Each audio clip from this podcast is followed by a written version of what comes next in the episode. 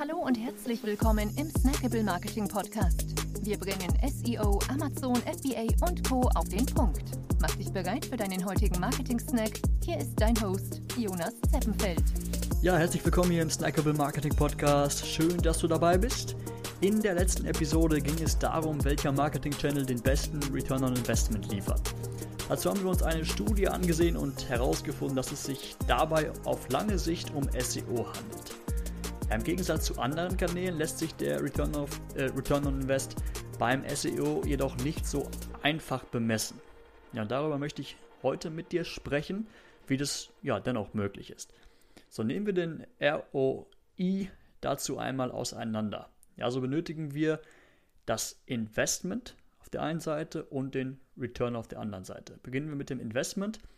Beim äh, Paid Advertising jetzt als, als Beispiel ähm, zum Beispiel bei Google Ads kannst du dein Budget einfach festlegen und weißt dann, wie hoch dein Investment ist.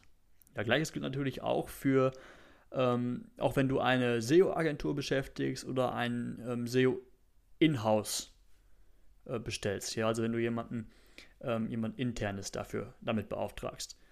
Ja, auch dann kannst du die, die Kosten ähm, sehr gut einschätzen. Übernimmst du es selbst, dann ähm, da kannst du auch einen üblichen Stundensatz festlegen und auch so dein Investment berechnen. Ja, soweit so gut. Komplizierter wird es dann ähm, bei dem Return. Ja, beim Paid Advertising kannst du ähm, den ja, aus den Ads resultierenden Traffic und Conversions als Maßstab verwenden, sofern du die definiert hast und sie auch getrackt werden. Ja, aber da kannst du natürlich bei Google Ads ähm, und bei, bei Facebook Ads, dort kannst du das ja sehr, sehr einfach einrichten. Genau, leider können wir aber in Google Analytics, ja, das ist jetzt, um jetzt den, den, den Bogen zum SEO zu spannen, ähm, nicht mehr sehen, welche expliziten Keywords beispielsweise zu einem Kauf geführt haben. Ja, aber dennoch können wir in Google Analytics einige Einstellungen vornehmen, um den ähm, ja, Return, of, Return on Invest vom SEO zu bemessen. Und dazu möchte ich jetzt hier nochmal unterscheiden, einmal zwischen ähm, zwischen E-Commerce und, und Lead Generation, also zwischen Websites, auf denen gekauft werden soll und Websites, ähm, ja, auf denen die Leads gewonnen werden sollen. Ja, also wo der Kauf nicht direkt möglich ist. Genau, für E-Commerce äh, können wir in Google Analytics zum Beispiel das E-Commerce Tracking aktivieren. Ja, da können wir uns dann nach Einrichtungen Reports wie zum Beispiel Umsatzzahlen nach Tagen, Conversion Rate, aber auch weitere produktspezifische Daten anzeigen lassen. Und du kannst eben auch ähm, nach dem Traffic Channel filtern, also dir nur die organischen Ergebnisse anzeigen lassen. Also nur die ähm, Conversions, die Umsätze, die wirklich ähm, über SEO erzielt wurden. So geht es dann lediglich um, um Lead Generation, ja, also die andere Alternative, ähm, da finden wir auch Möglichkeiten, mit Google Analytics das Ganze zu tracken. Und für, zwar müssen wir für den Fall andere Ziele definieren. Ja, wie zum Beispiel, dass bestimmte Seiten aufgerufen werden oder bestimmte Formulare ausgefüllt werden. So, und diesen einzelnen Zielen, jetzt wird es nämlich interessant, kann dann ein monetärer Wert zugewiesen werden.